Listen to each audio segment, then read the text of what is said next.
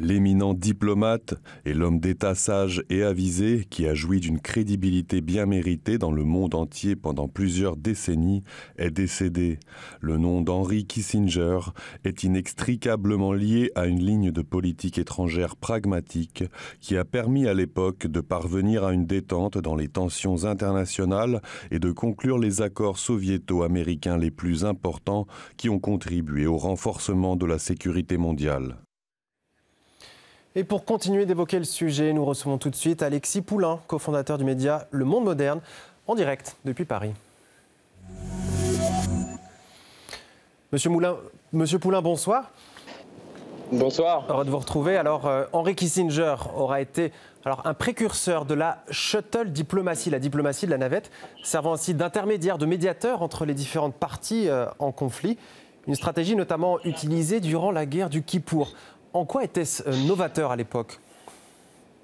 C'était novateur parce qu'on avait là un diplomate qui allait voir un camp puis l'autre et qui essayait de faire avancer avec cette stratégie de la navette euh, les euh, négociations diplomatiques pour éviter que les combats ne continuent ou ne s'intensifient.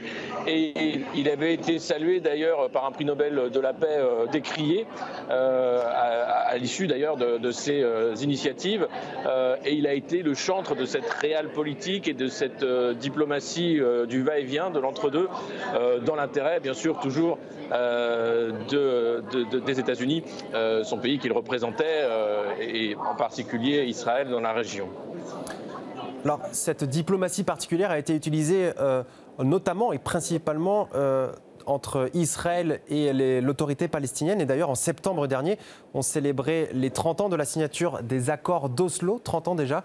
Euh, à l'époque qui posait les jalons de la résolution du conflit israélo-palestinien, mais aussi de la solution à deux États. 30 euh, ans après, on semble bien loin de ces accords d'Oslo. Euh, quel bilan peut-on tirer de ces accords, justement? Eh oui, les accords d'Oslo, euh, Henri Kissinger à l'époque avait 70 ans. Euh, on a vu hein, l'idée de cette solution à deux États, année après année, s'amenuiser, devenir très difficile à défendre, jusqu'aux euh, dernières réunions des Nations Unies où à la tribune, Benjamin Netanyahu présentait une solution avec un seul État. et ensuite, nous avons vu les événements du 7 octobre avec le Hamas et la réponse israélienne sur Gaza qui rendent encore plus difficile difficile et, qui éloigne encore davantage cette solution à, deux États, même si elle est encore souhaitée par la communauté. Vraiment euh, quelque chose. Fait que, imaginez, 30 ans après les accords d'Oslo, il n'aura pas vu cette solution à deux États, donc on peut imaginer que cette solution sera encore plus loin dans le champ. Alors, vous l'avez évoqué rapidement, euh, un mot sur l'attribution du prix Nobel à Henry Kissinger, c'était en 1973, à l'issue de la guerre du Vietnam. Euh, pourquoi dit-on aujourd'hui qu'il s'agit d'un des lauréats les plus controversés de ce prix Nobel? Alors, controversé parce qu'il était censé avoir négocié euh, en coulisses une fin de la guerre du Vietnam alors même que les bombardements s'intensifiaient et que cette guerre du Vietnam a été particulièrement criminelle pour les populations civiles. Et donc euh, ce prix Nobel euh, tombait vraiment très mal. D'ailleurs, un, des membres de, l'Académie Nobel avait démissionné hein, en protestation. Lui-même avait, après coup, évoqué le fait de rendre ce prix, mais c'est impossible en réalité une fois qu'il est attribué. Mais c'est pas ça a été peut-être la première fois où on a eu un Nobel très politique, mais on se rappelle aussi du prix Nobel de, Barack Obama, euh, qui arrivait là aussi dans un contexte de guerre euh, américaine euh, renforcée. Donc on peut se demander parfois quels sont les choix de cette académie du prix Nobel et pourquoi choisir des, des récipiendaires si controversés, notamment Henry Kissinger. Alors, de très nombreux dirigeants euh, politiques à travers le monde ont salué euh, la mémoire d'Henry Kissinger, euh, dont Vladimir Poutine, on l'a entendu il y a quelques instants, qui a rendu une image appuyée à une personnalité, je cite, liée à une politique pragmatique qui a permis d'aboutir à une mm. détente des tensions, alors c'est du temps de la, de la, guerre froide, mais aussi à des accords américano-soviétiques très importants. Malgré tout, est-ce qu'on peut déceler dans cet hommage une critique indirecte aux élites diplomatiques américaines actuelles? Ah, sans doute euh, qu'il y a là de la part du président Poutine la volonté de, tacler ou, du moins de, montrer comment les temps ont changé. Parce qu'avec euh, Henry Kissinger, c'était euh, en pleine guerre froide le choix d'une politique diplomatique ambitieuse de rapprochement avec à la fois la Chine, mais aussi avec l'Union soviétique à l'époque pour éviter là encore l'escalade et, l'armement nucléaire.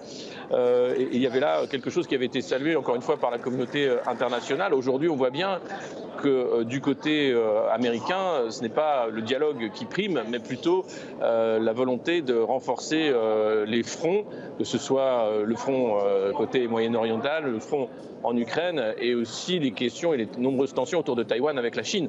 Donc une politique américaine très différente de celle qui a été une politique d'apaisement entre guillemets, mais disons de, main tendue dans les années 70 à, la demande et avec Henry Kissinger à la manœuvre. Alors on l'a vu, il a été le chantre de la réelle politique et on a cité entre autres le pragmatisme de ses actions. Est-ce que euh, ça fait tache d'huile au niveau de ses, euh, de ses successeurs au secrétariat d'État? Il y a eu quelques secrétaires d'État qui, qui, ont eu cette euh, envie de, faire aussi cette politique pragmatique, mais je crois que depuis euh, euh, le président Reagan aux États-Unis, ensuite les différents faucons, comme on les appelle, qui ont pris, qui ont fait leur nid à Washington, la, politique américaine est devenue très offensive. Et puis il y a eu la chute du mur de Berlin, la fin de, l'Union soviétique et donc la fin de, la guerre froide, qui ont permis aussi cette politique très offensive. Aujourd'hui, on voit qu'il y a une sorte de nouvelle guerre froide qui s'installe du fait de cette politique américaine aussi, euh, euh, volontairement très militariste et très interventionniste, ce qui n'avait pas été le cas, par exemple, des années Trump, euh, Donald Trump, président américain, qui était allé voir Kim Jong Kim Jong Il en Corée du Nord pour justement faire ce geste de, rapprochement. on en est très loin aujourd'hui avec l'administration Biden.